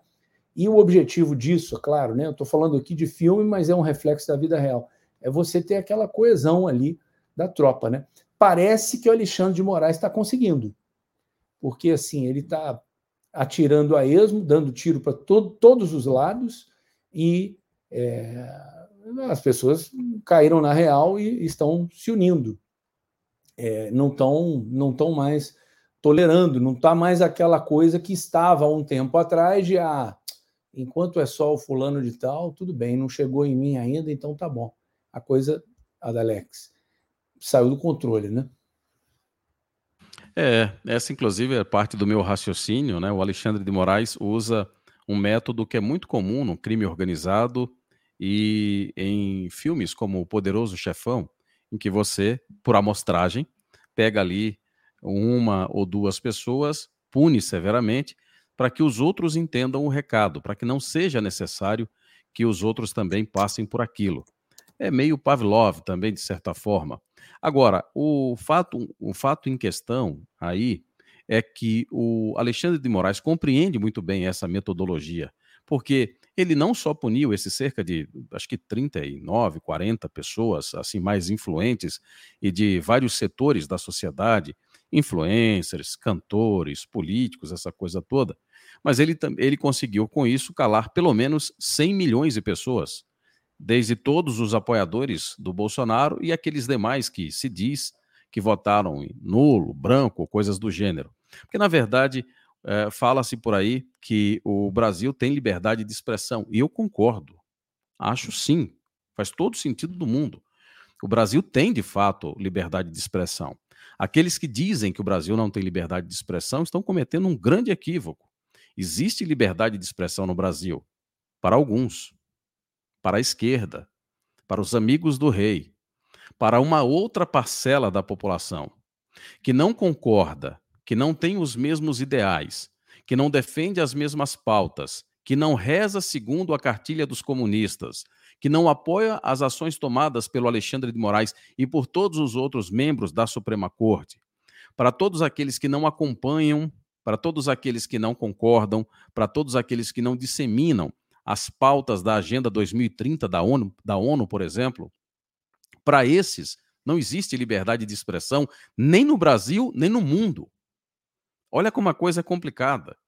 A gente um dia ainda vai falar nesse assunto aqui mais profundamente. Né? Eu não quero confundir aqui a nossa audiência. Eu sei que a gente tem que ser tem que usar aqui a metodologia do passo a passo ali para as pessoas irem compreendendo os assuntos à medida que a gente vai evoluindo aqui no raciocínio. Mas só antecipo, né? Essa questão do que acontece no Brasil, na verdade, o que está acontecendo no Brasil é tardio. Isso que estão fazendo no Brasil, na verdade, o Brasil está começando agora a sofrer é, tá, tem um delay, né, até chegar no Brasil aqui, porque eles gritaram lá nas montanhas e aí o eco está começando a chegar no Brasil agora. Então, só para vocês entenderem que assim estamos vivendo em épocas muito complexas, muito difíceis e por conta disso, né, é que a gente está sofrendo esses efeitos aí. São dias nebulosos dias nebulosos que a gente reza para ficar para trás, né, Adalex? Porque isso não, não tem, não, isso é insustentável, não tem como uma coisa dessa é, permanecer durante muito tempo. Eu vou colocar aqui a segunda parte do vídeo do Daniel Silveira para a gente é, acompanhar. Isso é um vídeo muito, muito curtinho, mas é muito contundente também, por isso que eu não quero. Não quero deixar passar, Alex. Vamos nessa. Eles anulam, por exemplo, a Lava Jato. Eu vou conectar esses fatos com o fato de CEP errado. Ora, pela grandiosidade da operação, isso é irrelevante. Isso não anularia uma questão nesse porte, mais de 3.500 pessoas envolvidas, 70 diretores, com mais de 20 codinomes de cortes supremas, superiores, STF, STJ e TSE. Quando foi descoberto, eles anularam. Isso é, isso é a informação que aqui o parlamento tem. Aqui é, é, é a Comissão de Fiscalização e Controle. Por que não, então, solicitar o orçamento desses inquéritos que se prorrogam há muito tempo? Olha, pelo que sei, no Código de Processo Penal, são 90 dias o prazo por inquérito, podendo ser dobrado pelo juiz com o réu solto e 30 com ele preso. E se você for na lei de drogas, é 30 com ele solto e 10 com ele preso, podendo também ser dobrado. Ora, está quatro anos o inquérito, que inclusive dois senadores hoje, que agora são situação por esse governo que não foi eleito, tá? foi escolhido, né, que era uma oposição ao presidente Jair Messias Bolsonaro, que é o Randolph e o outro é o Alessandro Vieira, salvo engano, eles falaram muito contra o 4781, mas quando fecha o acórdão do STF acordam, não suprime letra de lei constitucional, não. Não revoga a letra de lei constitucional, não. Como que se continua calado e falando que está sendo censurado e está tudo bem? A Carmen Lúcia votou contra a censura, pela censura, perdão, dizendo inclusive que se for censura, nós entendemos assim, aí então aplicamos a Constituição, ou seja, a Constituição é secundária. E enquanto fiquei preso, tive que me defender de dentro de um presídio, em, na comissão de ética, com 11 processos no mesmo sentido. Quer dizer, nem Bizini, nem esses canalhas conhecem, covardes. Eles são incapazes de entender. Quando eu falei com alguns dos, deputados, eu não estou me fazendo advogado de mim, eu estou colocando o, ca o caso em concreto. Eles dizem para mim, eu não sabia disso. Aí eu falei, você não sabia? Por exemplo, que eu estou com a minha conta salária bloqueada desde o início, as contas da minha família, meu CPF bloqueado. É complicado. E eles vêm falar que, ah, você está censurado, não sou há dois anos, mas está tudo bem. Quer dizer, quando eu estava no presídio que o Alexandre mandou um procuradorzinho de porcaria lá, me ameaçar dizendo que minha família poderia sofrer retaliação, eu falei, capricha mais que isso aí, cara. Eu sou PM no Rio. Não dá para me ameaçar nesse sentido. Isso para mim não é nada. Ah, você me dá o seu celular com a sua senha, conversa com o presidente da República, que nós te soltamos amanhã. Eu tenho três celulares apreendidos lá, há dois anos. Até não sei por que não aprenderam isso, mas quando foram aprender do José Serra, senador aqui, o Toffoli rapidamente disse que não podia, porque era vinculado ao mandato. Ao passo que o Toffoli foi reprovado em dois concursos de magistratura, a OAB naturalmente, quando um advogado quando um advogado é reprovado, a OAB, a OAB naturalmente ela não aplica né, na lista tríplice esse nome pelo quinto constitucional, porque está prejudicado o notável saber jurídico e agora ele é ministro que manda no tribunal que ele foi reprovado. Assim... Adalex, eu vou, eu vou fazer uma pausa aqui só para a gente comentar essa coisa do duplo padrão. Olha que absurdo. É, essa coisa que ele acaba de citar do Toffoli aí e do celular do, do, do Serra. Quer dizer, a, a, aos, aos, amigos, né, é, tudo de bom. Aos inimigos, aplique-se a, a, lei, entendeu? No caso aí, não é nem aplique-se a lei, é assim, faça o que eu bem entender e aos, aos uh, inimigos pau neles, entendeu? Aos amigos, você salta na frente, parece aqueles segurança do, do, do serviço secreto, né? Pulando na frente do, do, do presidente americano para não, não ser alvejado, né? Não tomar um tiro. E essa coisa também aí das, das ameaças, né? Ora, você acabou de falar aí, Adalex, do poderoso chefão. Isso é coisa de mafioso, pô. Ó, você faz isso, ou então fica aquilo. Como é que fica é, essa coisa aí, na sua opinião? Você acha que é, a coisa tá, já saiu do, dos eixos aí também, essa fala do Daniel Silveira aí, o que, que você acha disso? Olha, quanto mais as coisas vão se desenrolando no cenário nacional, no cenário mundial, mas eu repito para mim mesmo, caramba, que pena que eu não conheci o professor Olavo de Carvalho. Talvez seja uma das, é, sei lá, talvez seja uma das minhas frustrações não ter tido o privilégio de poder conviver com o professor Olavo e fazer 345.247 perguntas para ele. Porque é como se ele tivesse descrevendo os acontecimentos previamente e, a, e as pessoas não enxergavam e não enxergam, e à medida que a coisa desenrola, no desenrolar da coisa, é que você fala: caramba, olha, não é que o velhinho estava certo mais uma vez? Olha aqui, ó, ele falando. Aqui eu estou ouvindo ele dizendo lá no fundo, porra, né? E aí falava a frase dele de alguma maneira e tal. E aí você vê o grande problema, mais uma vez, de não se ter ouvido as orientações do professor Olavo, porque quando a, co a cobra é pequena, você fica chamando de bebezinho, né? Olha que coisinha linda, olha, não, mas é, é uma cobrinha, mas ela vai crescer. E ela cresce e depois ela reproduz. Ela tem outros filhos e esses filhos darão outros filhos e todos eles serão cobras. Mesmo que sejam cobras pequenas, depois vão crescer. Aliás, no caso das cobras, as pequenas são ainda mais perigosas, né? Porque elas não conseguem controlar ali a, a, a na hora que vai injetar a quantidade de veneno, então elas já ejetam tudo, né? Então tem, eh, elas são até perigosas, talvez até mais perigosas por conta disso. Mas aí a gente vê é, no, no, no, nas análises do, dos acontecimentos aqui do nosso cenário político como a esquerda é eficiente em aplicar os princípios da esquerda e a direita é muito inocente, é muito boba né? E se apegam assim muito insegura, né? São são crianças, na verdade, e aí não sabem fazer a leitura da realidade, estão aprendendo, estão estão ali dando os primeiros passos e tal, são presas fáceis demais para que esses comunistas abusem dessa ingenuidade que a direita tem. No caso do Daniel Silveira, é, é, me chama muita atenção a eloquência, a capacidade que ele tem, não só a, de conversar, de falar, mas a capacidade de raciocínio linear. Isso é uma coisa que eu observo muito, que eu, inclusive, me esforço muito para ter, essa capacidade linear de raciocínio, e o, o, Daniel Silveira consegue fazer isso. Ele é muito claro, é muito fácil de entender o, o, que, ele, é muito fácil de entender o que o Daniel Silveira quer, porque o raciocínio dele é límpido, né? Ele começa, tem o começo, tem o meio e tem o fim. Você vê que falta isso, e ele fez uma crítica, inclusive, aí, falta isso aos outros parlamentares, ter o raciocínio claro e a metodologia sobre o que fazer. Vamos dar sequência aí, Alex. Vamos lá. Assim como Alexandre de Moraes mentiu no currículo dele, que conseguiu, por exemplo, inclusive o mais alto título do direito em dois anos e meio, que demanda 13 anos de estudo. Ele mentiu, isso ensejaria o impeachment dele. Aí ele não vem aqui para poder relatar e mentir aqui publicamente, somente com os pares. E quando tem que vir tentar modificar a Lei 1079, que é a lei de, impedimento de ministros, aí o Lewandowski não falta uma sessão e ainda vem na calada da noite para tentar modificar e se blindar. Então, se o Senado, presidente, não agir, também me despeço, estou me despedindo aqui do meu mandato, porque saí ao Senado, candidato ao Senado no Rio, eu não consegui ser eleito, então não estarei nessa legislatura, mas talvez retorne em outro momento. Então eu deixo aqui um recado para os meus pares que foram reeleitos, Luiz, Jordi, Júnior Amaral, Farru, que são excelentes, Gilberto agora eleito, Zé Trovão, não vai dar para nominar todo mundo. Magno Malta, que jamais deveria ter saído daqui, que vocês façam um trabalho dessa vez de verdade, porque vocês têm muita força juntos. É como diz o presidente, vocês não sabem a força que tem, falou para o povo. E nós somos representantes desse povo. E eu não vou partir para sentimentalismo, porque eu não tenho mania de me fazer de vítima e nem sou vítima de nada. Eu acho que eu sou um voluntário contra isso, na verdade. É assim como disse o Bismarck, eu também estou disposto a matar e morrer pelo meu país.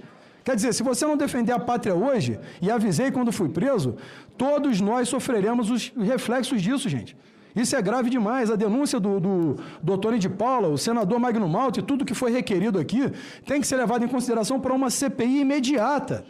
O Alexandre de Moraes ele pode ser preso em flagrante pelo crime de tortura. Olhem o Roberto Jefferson. Olhem, eu vou terminar aqui, presidente, e eu termino a minha fala. O caso do Roberto Jefferson, em especial, ele estava preso há dois anos sob tortura psicológica e um inquérito inconstitucional. Olha, a teoria da árvore envenenada, o senhor conhece muito bem, ela invalida qualquer coisa que ramifique de um processo desse.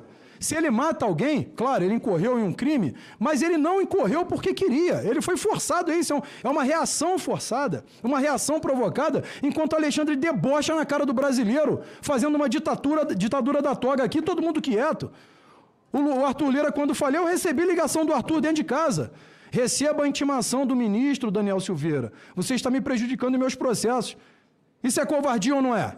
é. Isso é ingerência de outro poder ou não é? é? Aí vem falar que não. Vamos prender o Daniel, porque aí a, a, a Rosa Weber vai liberar a RP9 aqui.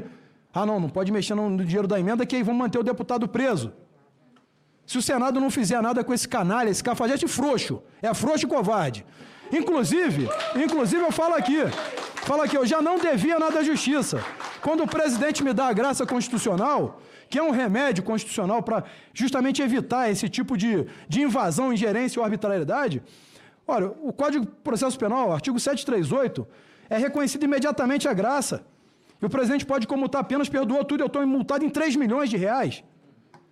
O artigo 92 da Lei de Execuções Penais é a mesma coisa, 107 do Código Penal. Só que esse cara aí que sabe tanto, não sabe nada. E não respeita a lei, não respeita o povo. Então, a minha visão aqui é que tem que prendê-lo em flagrante pelo crime de tortura, ou no ruim de tudo, empichar aqui e ele ser preso depois, presidente. Acho que o Senado tem que atuar de uma forma mais veemente. Queria falar isso. Adalex, não dá nem para falar, falou, falou pouco, mas falou bonito, porque ele falou tudo que tinha que falar e falou muito, né? Ou seja, ele apontou muitas coisas ali que estão absolutamente fora é, da Constituição, fora do que da, de, de, qualquer previsão legal e que alguém de fato tem que fazer alguma coisa. Essa coisa que a gente vem falando aqui já faz tempo, né? É, lembrando aí que 142 está dentro da Constituição, então ele pode ser usado, ele é um remédio legal, isso pode ser usado. Eu gosto muito desse perfil do Daniel Silveira, que é um perfil que tem uma mescla de, de métodos, né? Ele, como eu já disse antes, ele fala muito bem, o raciocínio dele é muito cristalino e é envolvido de sentimentos, né, de emoções. O Daniel Silveira não é um simples uh, advogado, é, como, como ele mesmo comentou ali, que entende um pouco do direito e tal. Ele fala muito bem, mas ele, ele consegue se expressar e consegue colocar os seus pensamentos ali. Veja que em, em vários momentos ele deixou claro que o Alexandre de Moraes é um criminoso. Ele comete e ele cometeu crimes e comete atualmente vários crimes. E ele, inclusive, elencou qual desses crimes ah, ali na, nas suas falas, né, em toda a sua fala, durante essa audiência que foi realizada hoje. Saindo só um pouquinho aqui do, do Daniel, a gente está se encaminhando para o final do programa, então não quero deixar de falar isso. É, no geral, o, a, essa audiência. Fala tudo, foi... Alex. Mete a boca no trombone, dá vontade. Hoje tem, a gente tem assunto para ir até meia-noite, se quiser. pois é, e é justamente esse, o detalhe, né? Você vê como a audiência foi tão rica hoje, mas tão rica, que assim, nós tivemos a Bárbara falando, e achei muito interessante um, um comentário em específico que eu quero ressaltar da Bárbara ali, que ela diz o seguinte: é, e, e, você até já fez referência a essa questão do duplo padrão, né? que os comunistas têm e que a justiça brasileira, que acaba refletindo esse, essas pautas comunistas, nos tratam. Veja que a Bárbara disse: Olha, eu só quero o tratamento que dão aos traficantes. Só isso. É, nada mais, nada menos do que isso. Né? Me, me aplique em mim, aplique em mim a mesma lei que vocês aplicam aos traficantes. Aí você vê o Gustavo Gaia participando, o Marcos Rogério, aquele é, senador, né, que foi foi candidato e que eu não entendo como ele não foi eleito lá em Roraima, Rondônia, Rondônia ou Roraima, Roraima, se não me engano. É, não foi eleito, ou Rondônia, enfim, não foi eleito lá, mas assim, um cara de um raciocínio perfeito também, e ele chamou a atenção de um outro ponto, que também, como eu disse, a gente poderia pegar um ponto ali e fazer todo o programa do dia de hoje, em que ele fala sobre os atos antidemocráticos. E ele disse que atos antidemocráticos é quando um poder que deveria, que deveria respeitar e aplicar a Constituição deixa de fazer isso. Esse é um ato antidemocrático. Por exemplo, o que a Suprema Corte tem feito são atos antidemocráticos. O que o Alexandre de Moraes tem feito são atos antidemocráticos. Sabe assim, então, muito interessante. Eu acho que essa audiência ela é o início de uma mudança significativa nessa etapa final desse processo, dessas eleições. Trocando em miúdos, acho que essa audiência de hoje ela é o embrião que talvez conduza a uma ação definitiva para solucionar essa disparidade dos poderes. O que quero dizer, simplificando ainda mais, é que acredito sim que deve haver um acionamento do artigo 142 e que as coisas estão se encaminhando para que isso aconteça. E espero que de fato isso aconteça, porque os brasileiros de bem, mesmo aqueles que sem saber votaram no criminoso, que votaram no PT, mas que são enganados pelas narrativas, que são enganados pelas falsas promessas, que não têm a mesma compreensão, o mesmo entendimento que nós temos também por eles. O artigo 142 também deve ser acionado para proteger várias pessoas de bem, várias famílias de bem, várias pessoas que são de boa índole, que são bons cidadãos, que são bons pais, que são bons filhos, que são bons vizinhos, que são bons patrões, que são bons empregados, mas que são cegos no sentido de compreender os males do comunismo e que foram enganados por é, mestres do engano como Lula e outros bandidos mais que estão aí na política e que têm, que desenvolveram a arte de enganar pessoas. Então, que seja acionado o artigo 142 e que todos esses canalhas de fato sejam punidos, presos, e a eles o rigor mais pleno da lei. Adalex, eu estou aqui com um tweet aqui do deputado Eric Lins, ele que é procurador de Estado, deputado estadual também, ele, ele cita o seguinte, ó. Ele já esteve aqui no é, é irmão, né? Ele é irmão da Ludmilla, ele é né? irmão da doutora Ludmilla Lins Grilo. É o Eric Lins e ele é deputado estadual. Estou aqui com o tweet dele aqui aberto e vou ler para vocês. Olha que interessante. Como eu já tenho, abre aspas para ele, né?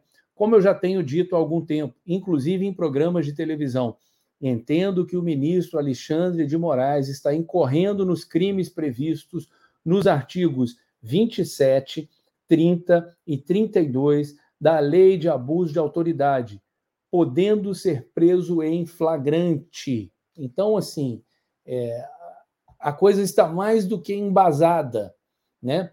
Quem irá prender Alexandre de Moraes? Eu sei que a gente está encaminhando para o finalzinho aqui, Adalex, mas essa coisa que você citou da Bárbara, isso é uma coisa muito emblemática e eu gostaria de tocar esse vídeo aqui para as pessoas. Né? Eu não, não, não quero me estender muito aqui, mas isso aqui é muito emblemático, a gente não pode deixar passar, porque é, faz, é, faz muita diferença é, essa fala que a Bárbara é, teve hoje lá nessa comissão. Vamos lá. A lei ofendeu um senhor, senador, pares de vossas excelências. E o que vocês fizeram? O que vocês fizeram?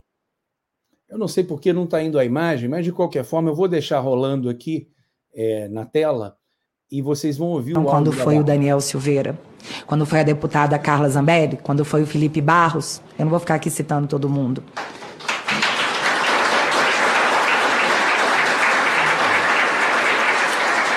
que aconteceu e todos nós assistimos, infelizmente, foi a omissão completa daqueles parlamentares que o povo confiou para que nos representassem.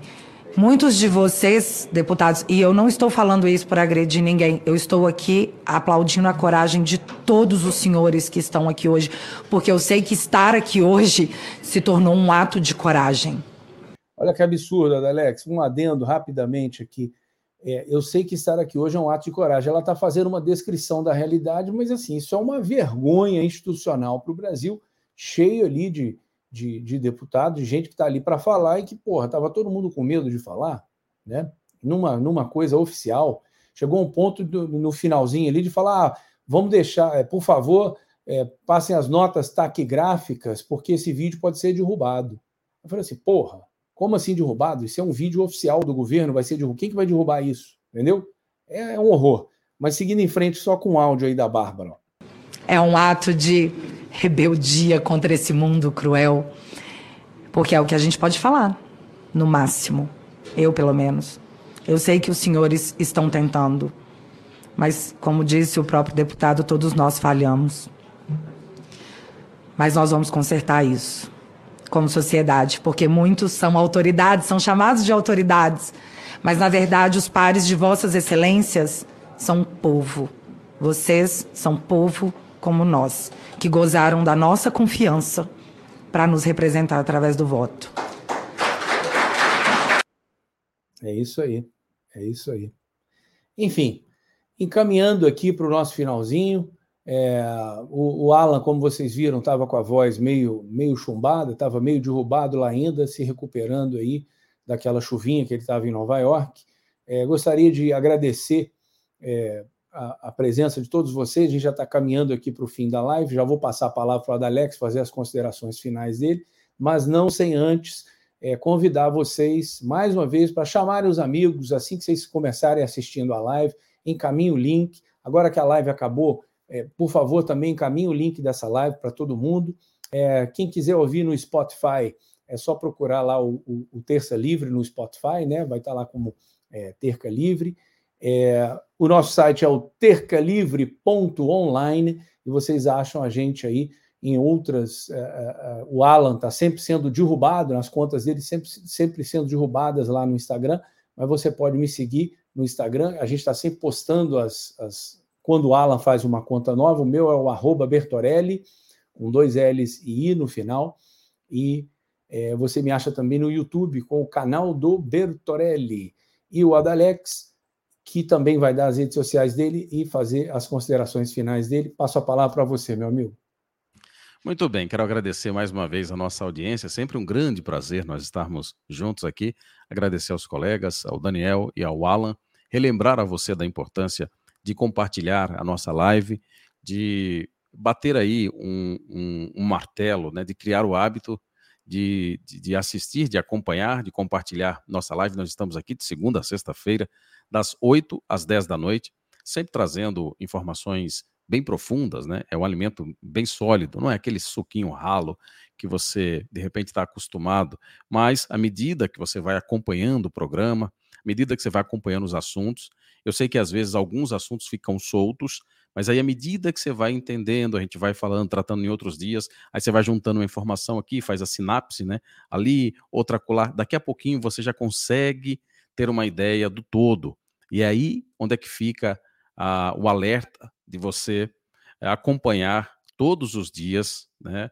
O Guerra de Informação, porque às vezes um assunto que a gente fala na segunda, a gente volta a tratar ou faz alguma referência na quarta, na quinta-feira, entendeu? E aí você vai, essas informações vão se juntando, e aí você vai tendo a ideia do todo. A todos, muito obrigado pela audiência. Você me encontra no Instagram como arroba góis com I, G-O-I de igreja, S de sapo, tá bom? E no YouTube com o canal Saia da Bolha com Adalex Góis. A todos, um grande abraço, fiquem em paz, fiquem com Deus.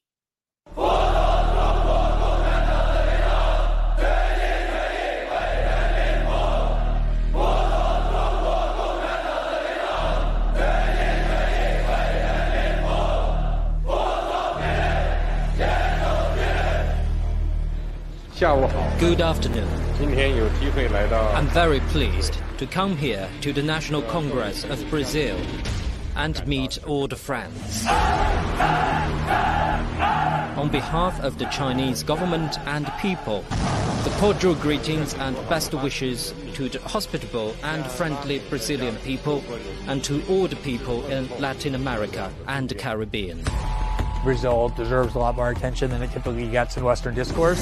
We're worried about what's happening all over the world, except in our own backyard. China Brazil relations and China Latin America relations keep moving forward like the Yangtze River and the Amazon River. It's really striking the amount of control that China already has. A China não está comprando no Brasil, ela está comprando o Brasil.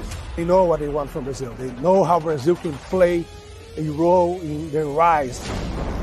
We're being leveraged, we're being encircled. We're going to wake up one day and we're going to be very, very surprised and very upset. And then people are going to ask, how did this happen? And the answer is, we let it happen.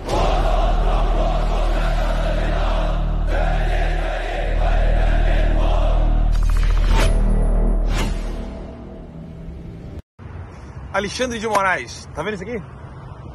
Não tem mistério. Se você botar no Google, você consegue encontrar. Você pode pedir pro Mickey, você pode pedir pra Minnie, você pode pedir pro Pateta, ou você pode pedir pro Pato Donald. É bem simples. Você vai lá, pede pra eles, vem me pegar. Beijo.